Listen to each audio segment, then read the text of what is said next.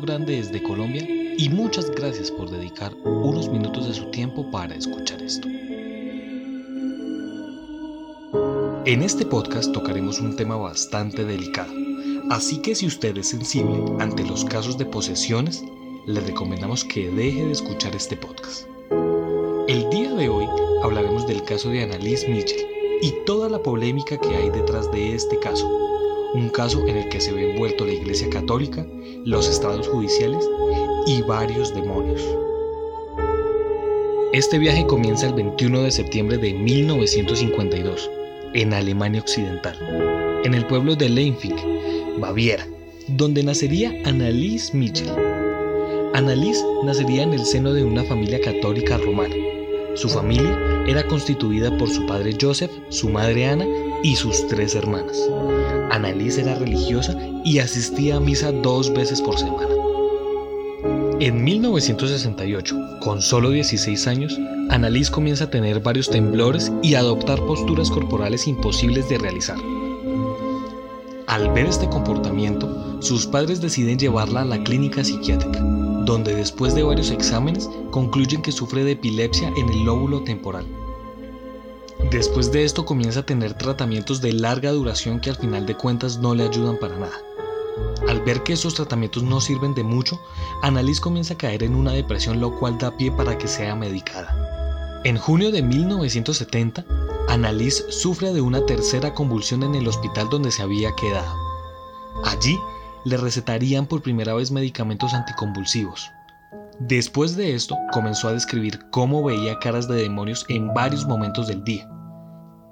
En ese mismo mes le recetaron otro medicamento, Aulep, que es similar a la clorpromacina y se usa para tratamientos de varias psicosis, incluida la esquizofrenia, el comportamiento alterado y los delirios. En 1973 comienza a tener alucinaciones mientras reza y se queja de escuchar voces que le decían que estaba condenada y que se pudriría en el infierno. Para la mala suerte de la familia y obviamente de ella, los tratamientos en el hospital no resultaron positivos y empeoraría su depresión. El tratamiento a largo plazo no ayudaría y durante cinco años tomó medicamentos los cuales nunca le ayudaron con sus problemas de salud. Unos días más tarde, Annalise iría con un amigo de la familia quien organizaba peregrinaciones cristianas a San Damiano, y allí se llegó a la conclusión que estaría en posesión demoníaca porque no podía pasar frente a un crucifijo y se negó a beber agua de una fuente sagrada cristiana. Annalise me dijo, y Fraunheim lo confirmó, que no podía entrar al santuario. Se acercó con mayor vacilación, luego dijo que la tierra ardía como el fuego y que simplemente no podía soportarlo. Luego, caminó alrededor del santuario en un amplio arco e intentó acercarse desde la parte de atrás.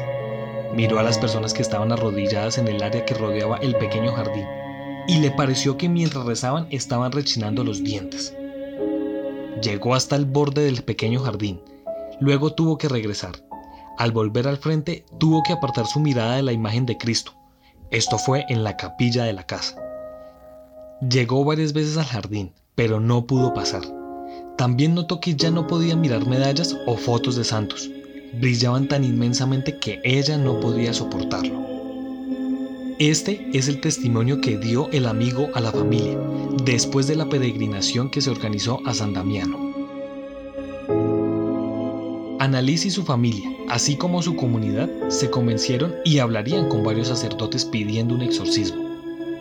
Los sacerdotes declinaron y recomendaron la continuación de los tratamientos médicos y le informaron que para poder realizar un exorcismo requerían del permiso del obispo.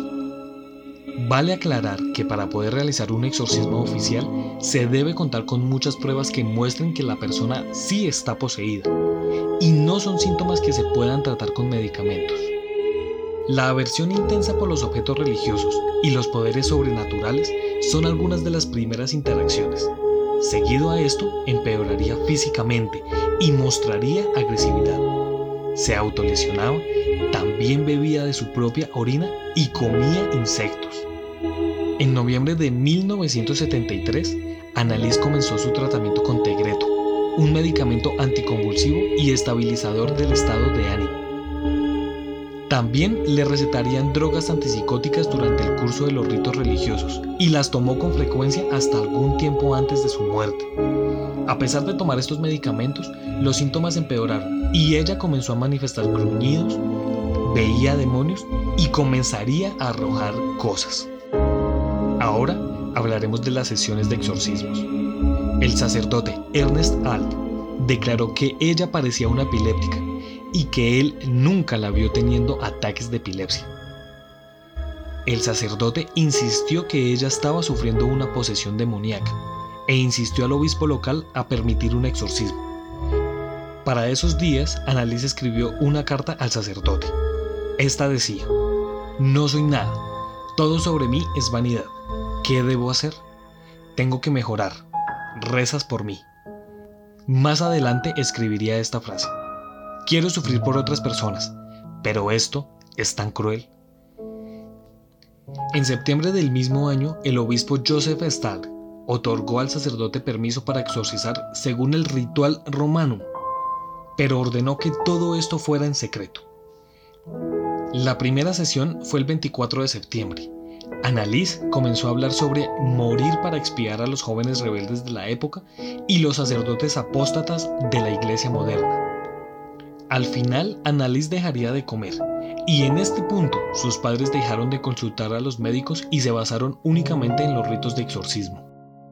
Se realizaron 67 sesiones de exorcismo, una o dos por semana, con una duración de hasta 4 horas, y estas se realizaron durante 10 meses entre 1975 y 1976. Durante los exorcismos, Annalise reveló los nombres de los supuestos demonios que estaban en su interior. Entre ellos estaban Lucifer, Judas, Nerón y Caín. A continuación, escucharán un audio de las sesiones de exorcismo.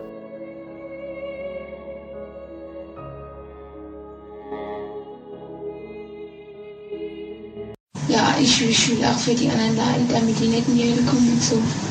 Aber so schlimm so grausam so furchtbar. Das, das denkt man leiden, das ist so, so leicht Sache, aber wenn es dann wirklich schlimm wird, da will man überhaupt nicht mehr, da will mein Kind schon.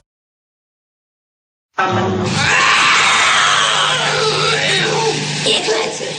Nein, Nein, ihr Klötze.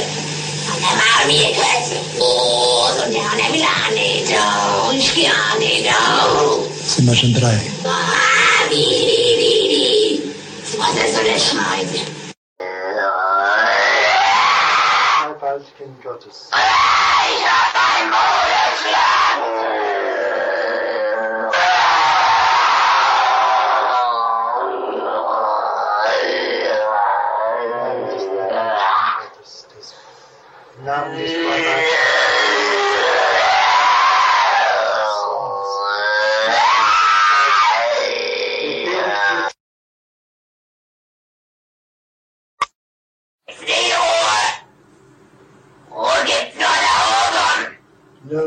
Ruhe gibt's nur dort, wo die Liebe ist. Ja, bei uns gibt's nur, ja, no, no, no. Nur Hass. Ja, Und wo nur Hass ist, da gibt's keine Ruhe. nein. Und für uns gibt's nie Ruhe. Nie. Weil Na,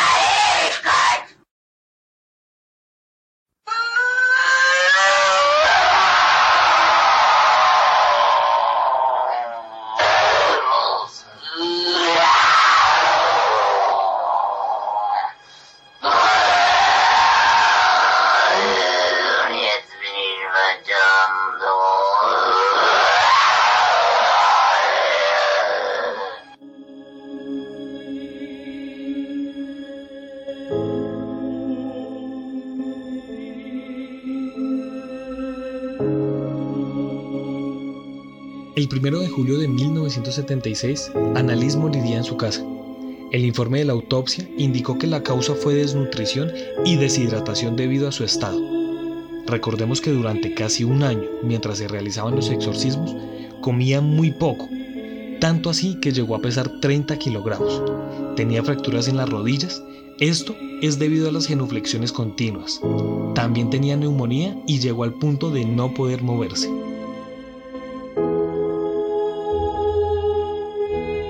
Yo personalmente pienso que estos casos son reales, porque desde el inicio de la historia se han visto documentados varios casos. Y personalmente tengo uno en mi familia. Tenemos un familiar que hace un tiempo le hicieron un maleficio utilizando la magia negra. Y en este ritual le mandaron un supuesto espíritu del bajo astral. Todo esto con el fin de que terminara su matrimonio. En muchas ocasiones presenciamos cómo cambiaba de voz y hablaba en idiomas diferentes. También éramos testigos cómo adquiría una fuerza física superior y habían cambios en su morfología dental. Además de eso, cuando ya los ataques pasaban, la persona relataba cómo iniciaba su posición. Nos relataba cómo empezaba a escuchar un leve zumbido y comenzaba a ver una sombra extraña. Esta sombra se posaba delante y le iba tapando la vista hasta que ya solo quedaba negro. Después de eso, se perdía la memoria hasta que ya se salía de este trance. Esto que les cuento fue aproximadamente hace 20 años y aún al día de hoy hay ataques, pero gracias a varios tratamientos espirituales, estas posesiones son menos intensas. Si usted quiere tener más información acerca de este caso, síganos en Instagram como arroba Colombia Paranormal Podcast y déjenos su comentario. Mi nombre es Cristian Díaz y nos estaremos encontrando en otro caso misterioso de la Colombia Paranormal.